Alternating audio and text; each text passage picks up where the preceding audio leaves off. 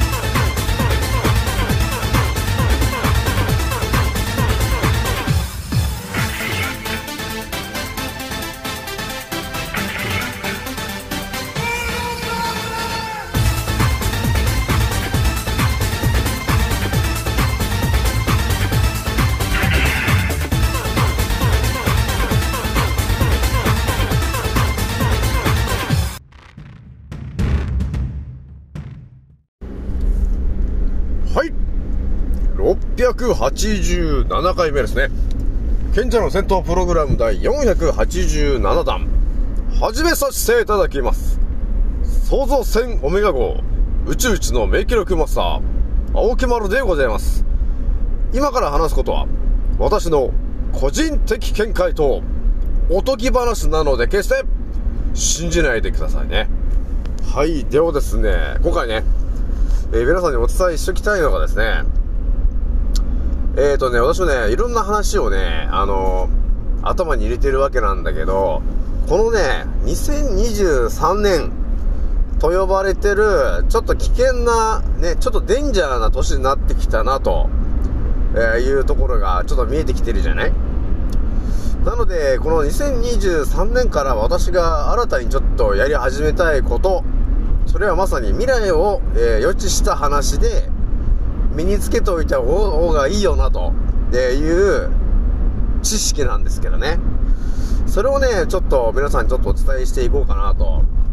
いうところがあったんですよね。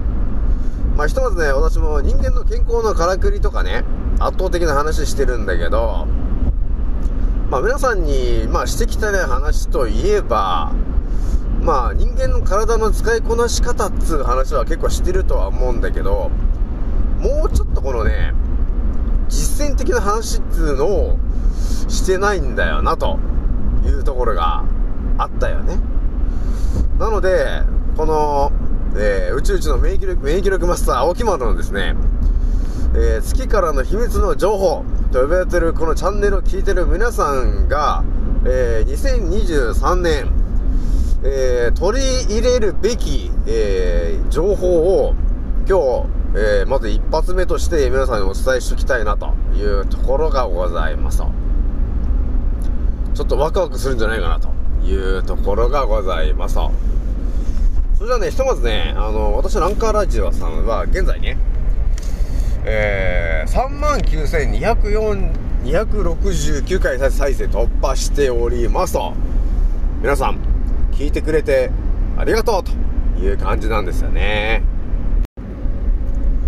はい、それではですね、ちょっとね、早速、ね、お伝えしようと思うんだけど、まあ最近ね、なんだかんだ言って、長くなっちゃってるんで、まあ、やっぱりね、15分ぐらいをね、えー、メドで話していきたいなというところがあるんですね。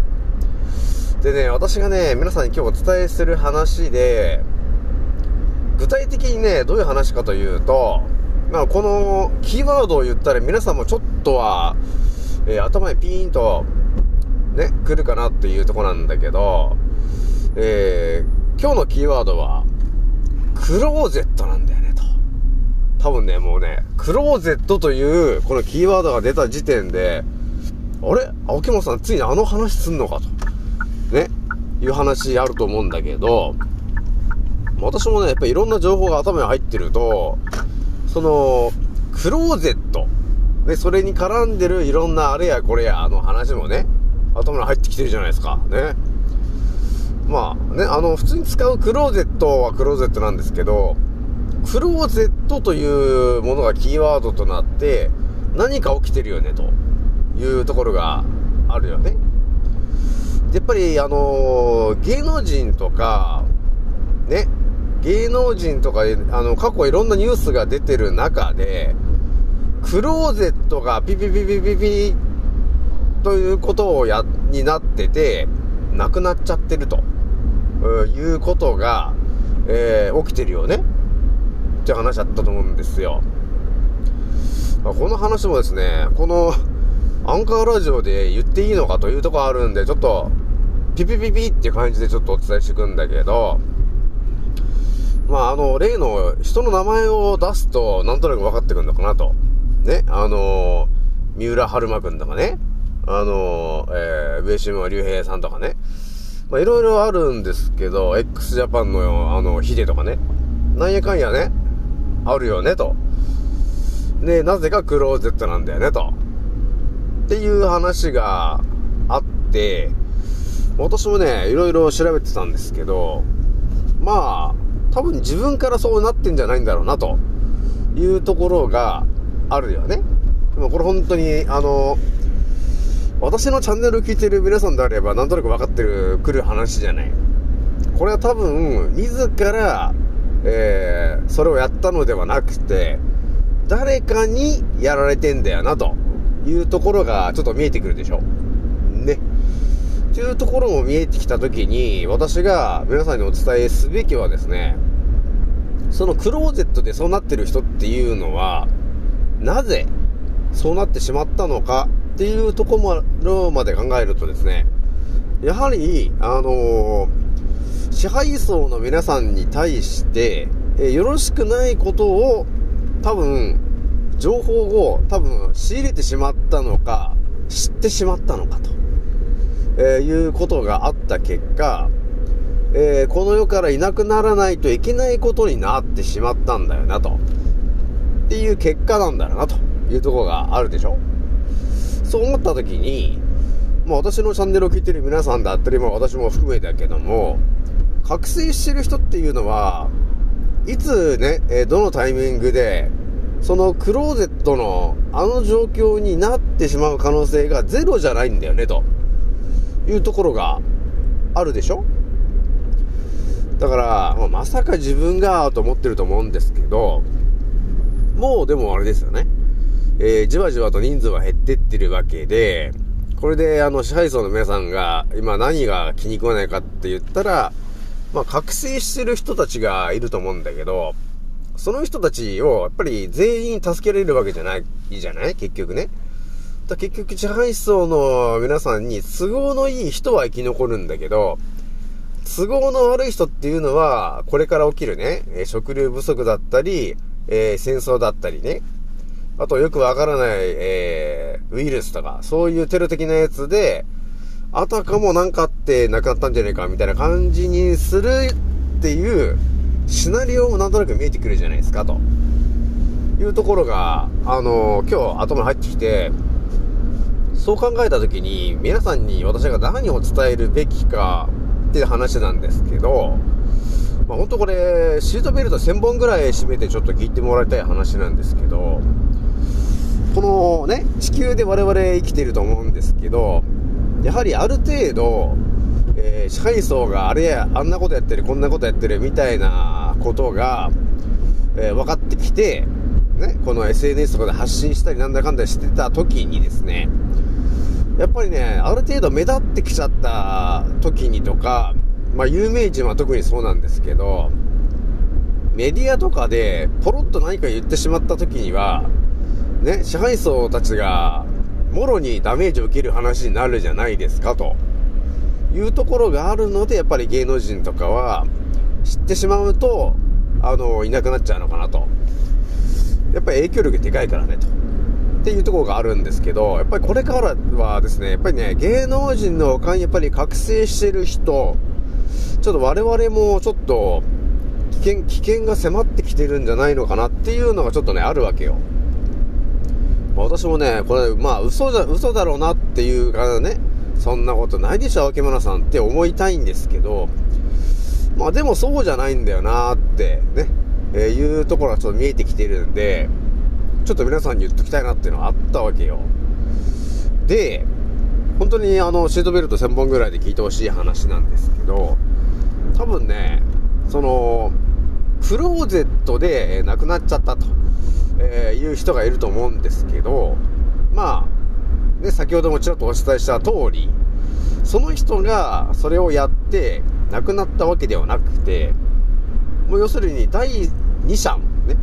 他人が多分その場所にいて、えーそれを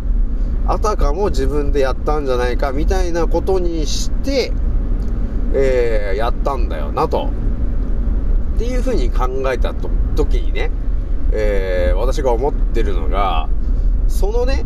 えーなんていうのかな、その仕込み、仕込みというか、要するに仕込んでる人がいるじゃないですかと。ね。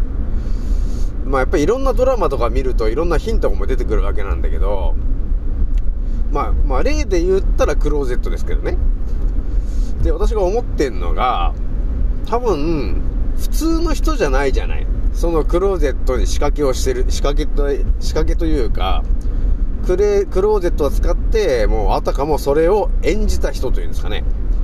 その感じに、あのー作った人がいるでしょう。で、そのね、クローゼットを使ってそういうことをやったという人がいたときに、私が思ったのが、もちろん、やっぱり普通の人じゃないんだろうなと。で、やっぱりそれなりに、えー経験値を積んでる、えーまあ、殺し屋というか、まあ、金で雇われてるような人なんだよな、というところもね、見えてくるじゃんで、昔よく言われてたのがね、アルソックとか、そういうね、えー警備員みたいな、あるじゃないですか。あの、セコム的なね。そういうところの会社にはですね、えー裏では、えー要するに、え誰かを暗殺すると、えいう、そういう特殊部隊的なやつがいるんだよね、と。ね、いうことがあったよね、と。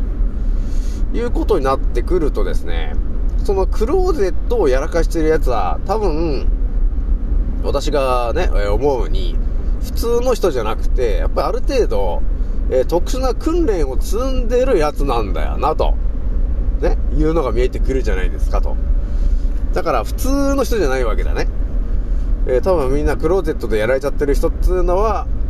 多分本当に特殊部隊か何かの訓練を受けたようなやつなんだよね、と。だから、いつかですよ、この先の未来で、この覚醒してる我々の前にですね、その特殊部隊的なね、えー殺し屋みたいなやつが現れた時に、どうするかっていうこともやっぱり考えておかないとまずいんだよな、っていうことをね、今日言いたかったんですよね。私がでもね、過去に皆さんにお伝えしたのは、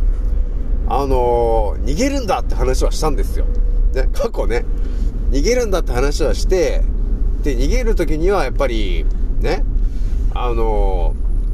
小指と薬指を曲げて、走れよと。そうしたら通常より速く走れるぞという話をしたんだけど、やっぱりね、逃げ切れない時ってあるじゃない。もうそのクローゼットの状況ですよね。多分、あの、家の鍵閉められちゃって、自分とのその特殊部隊みたいな殺し屋の二人っきりになっちゃった時に、どうすんですか、沖丸さんと。っていう、この究極な情報があるじゃないかと。ね。そういう時どうすんだ、沖村さんっていうことがやっぱり、この先ね、ほんとね、ゼロじゃないよなって思ってるわけよ。なので、私がお伝えしたいのが、そういう時に、どうするのかってとこなんだよ、皆さん。だからこういう話もね、多分自分では考えなかったと思うんですけど、私がこの話をすることによって、ちょっと皆さんがね、未来でちょっと、あ、もしかしてそういうことがあるかもしれないなというふうに警戒することによって、ちょっとね、日常のその行動するところが変わってくるじゃないかということあるよね。で、まあ私が思ってるのが、まあそのね、クローゼットをやらかしてる奴らなんですけど、やっぱりね、特殊な、特殊部隊系なんだよなっていうのが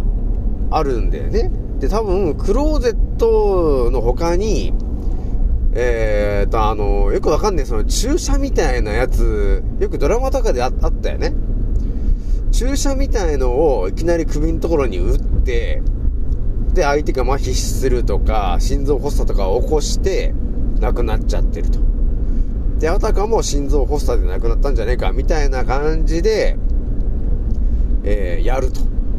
ていうことも考えられるなって、いろいろ考えていくわけなんですよ、こういう感じで。で、考えて見えてくるのが、やはり我々はですね、その、護身術みたいな話っていうのがあまりわかんないじゃないかと。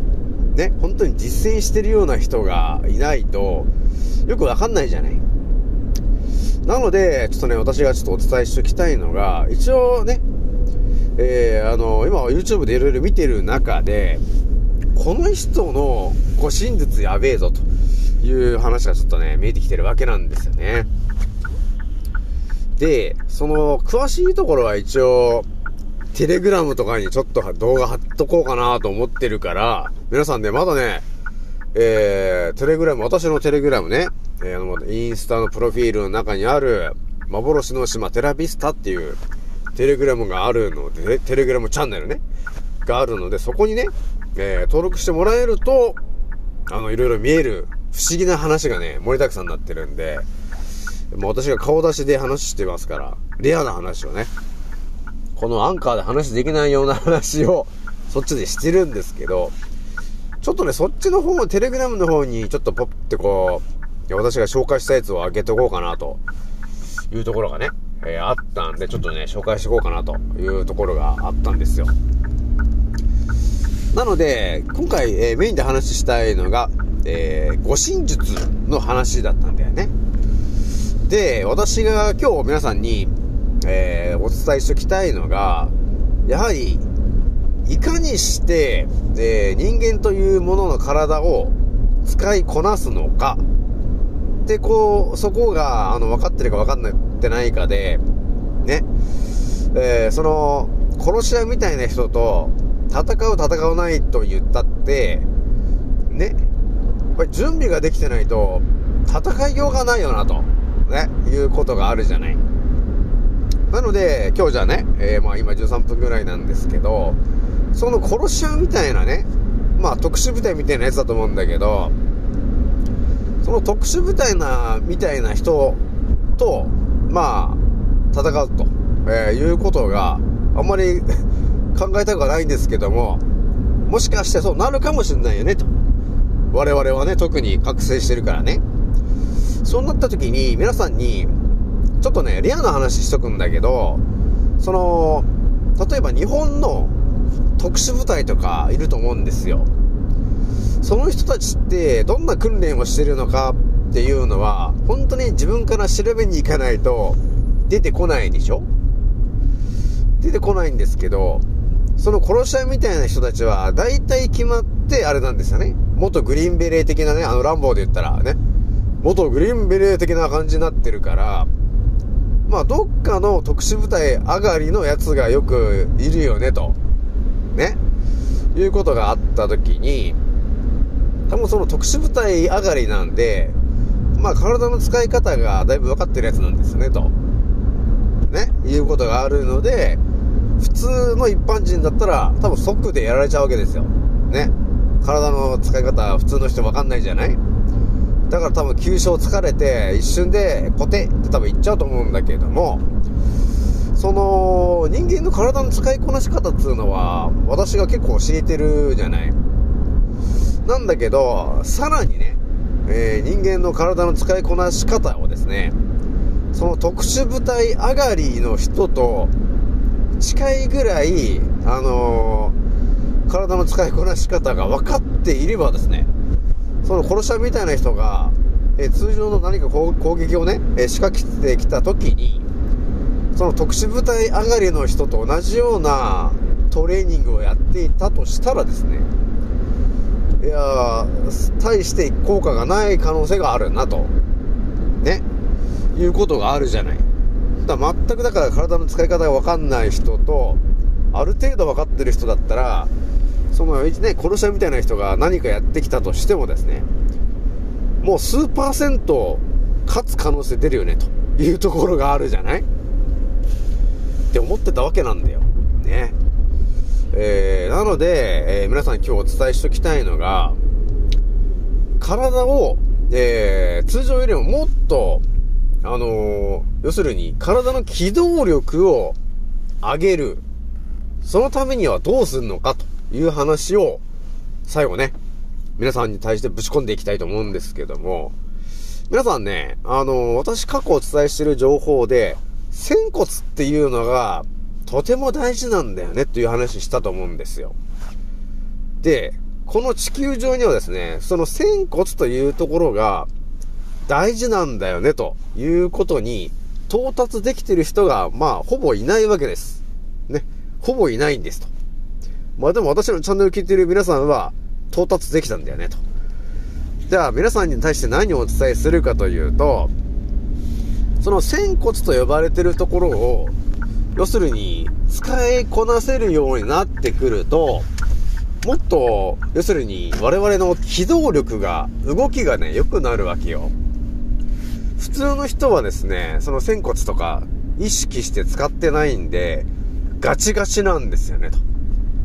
でも、仙骨を意識して動けるようになってくると、え通常よりもやっぱりね、機動力が良くなるわけよ。で、動きも良くなるんだよね。だ素早い動きができるようになってくるんだよね、ということが起きてくるわけ。じゃあね、今日お伝えしたいのがですね、えー、日本のですね、特殊部隊がいろんなのある中で、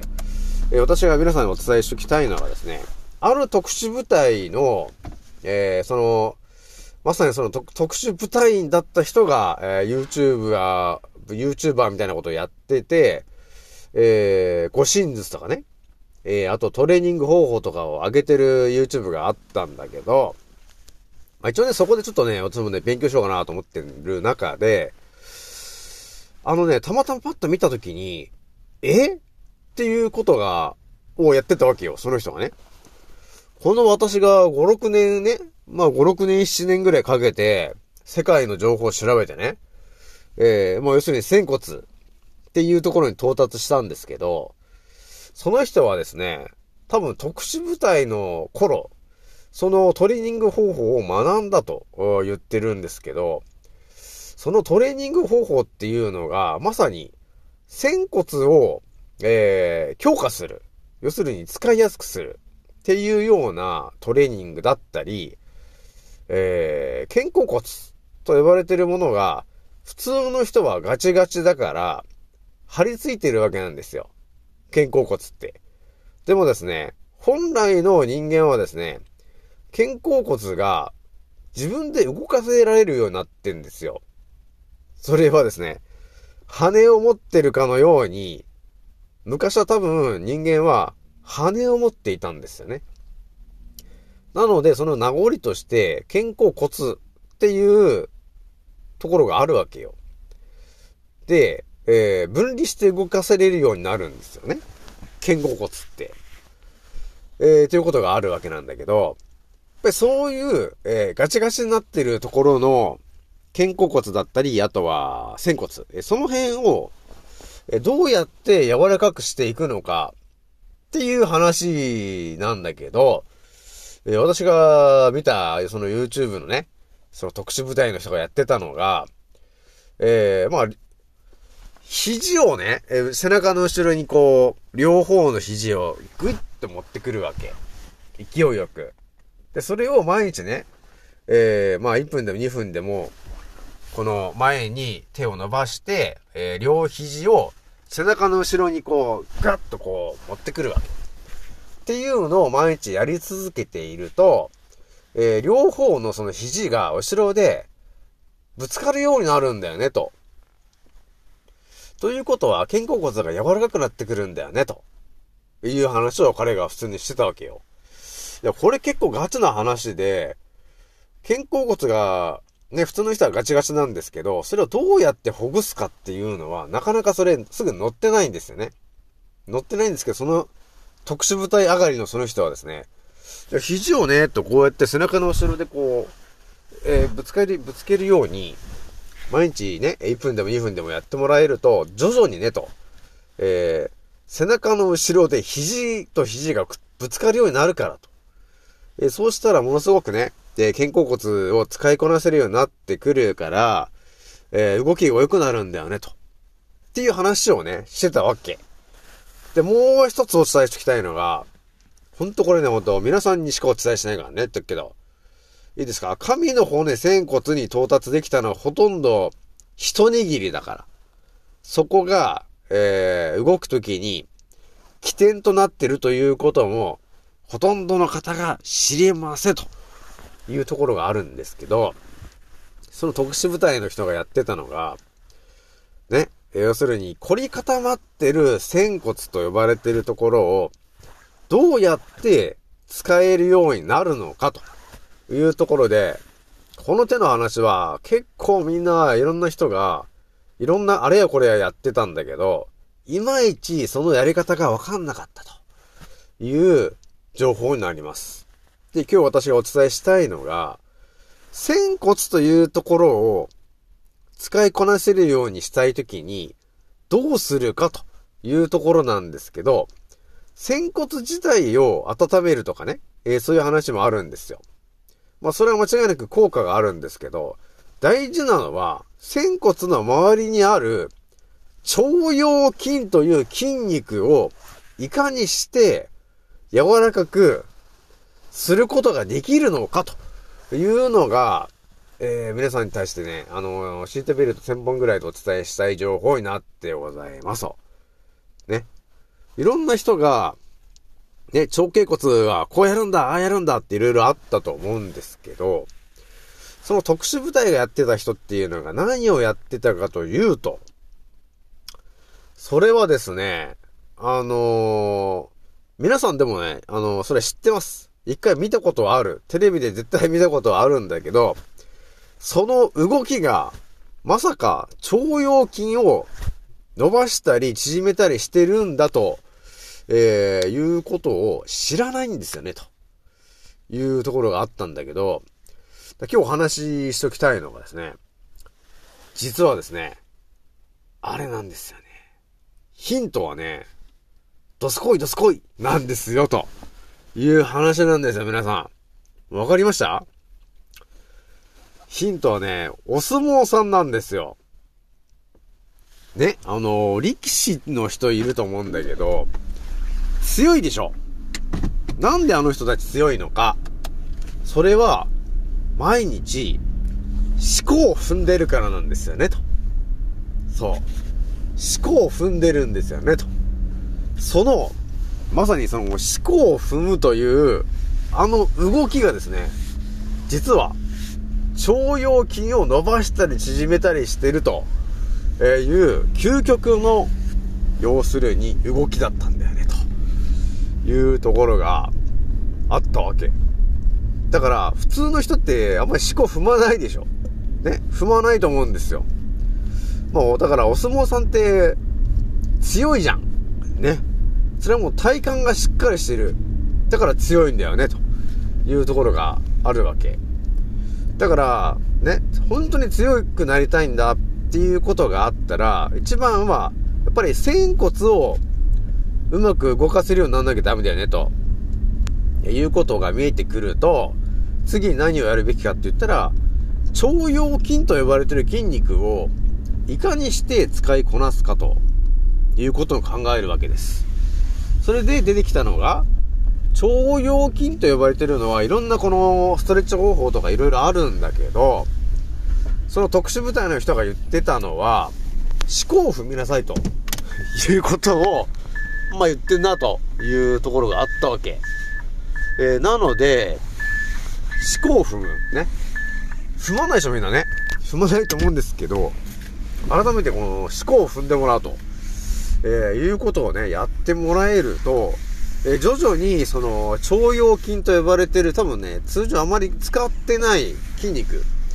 があるんだけど、それがね、だんだんだんだんこう柔らかくなってくるから、でそうするとね、えー仙骨をうまく使えるようになってくるんで、動きが良くなるということがあるわけ。なので、皆さんね、今からできるね、えーその、殺し屋対策と、えークローゼット対策というので、えー肘を後ろにがっつりがっつりとやって、えーぶつかるっていうような運動と、思考をね、1日2回でも3回でもやってもらえるようにすると、徐々に腸腰筋と呼ばれてるところが、あの、やら、柔らかくなって、使いやすくなるよ、ということになります。だからすべての体の動きの大元、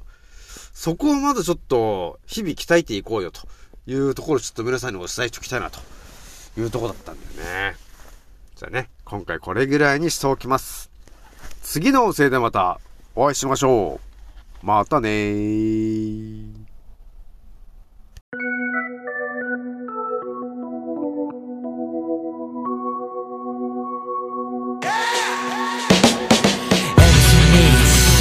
ネックピースだ R タイプ。暴れに来たデンジャーインボロンジャーインボロンジャーが丘の疎遠になっちまったのもこのせい陰謀論者の取り出すこの手空気は読むもんじゃない自由に済ませろってまでもしてのミスかけろ俺らみたいな宴会好き見忘れ全体主義でも絶対無理見せつける変態ぶりブルーオーシャンで釣り上げてくでかいぶり胸がでっかいヘルツキー地食様握る人口のヘルスリーチよりサタンつまり悪魔の暴挙に見つから方のしてるやつがほとんど例えば世界が大変な時に役に立たんサイレンマジョリティまだ吸い上げられる。ルール設定なぜか捧げさせられる。分鮮明。君はカルトで顔変えるとその裏で偽メディア握るパイト黙ってても止められない。貧困強化それで一瞬抜け出せないウィンドショッター。そんなスライブシステムピラミッド底辺から抜け出し俺ら突き抜けるコロナは裸の王様。真実はそのまさかのようだな。MC ミックネックピースは R タイプ暴れに来た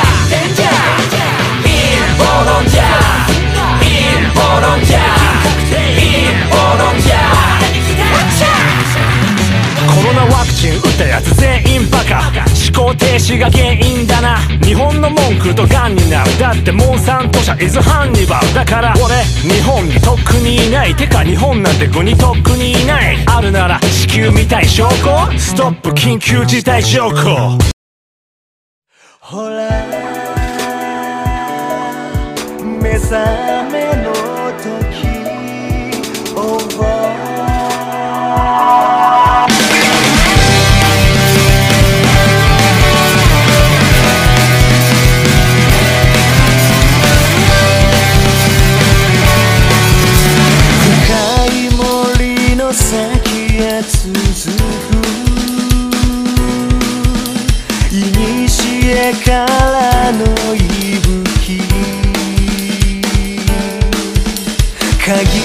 ある命の先にある答えを誰もが求めるから。ほら。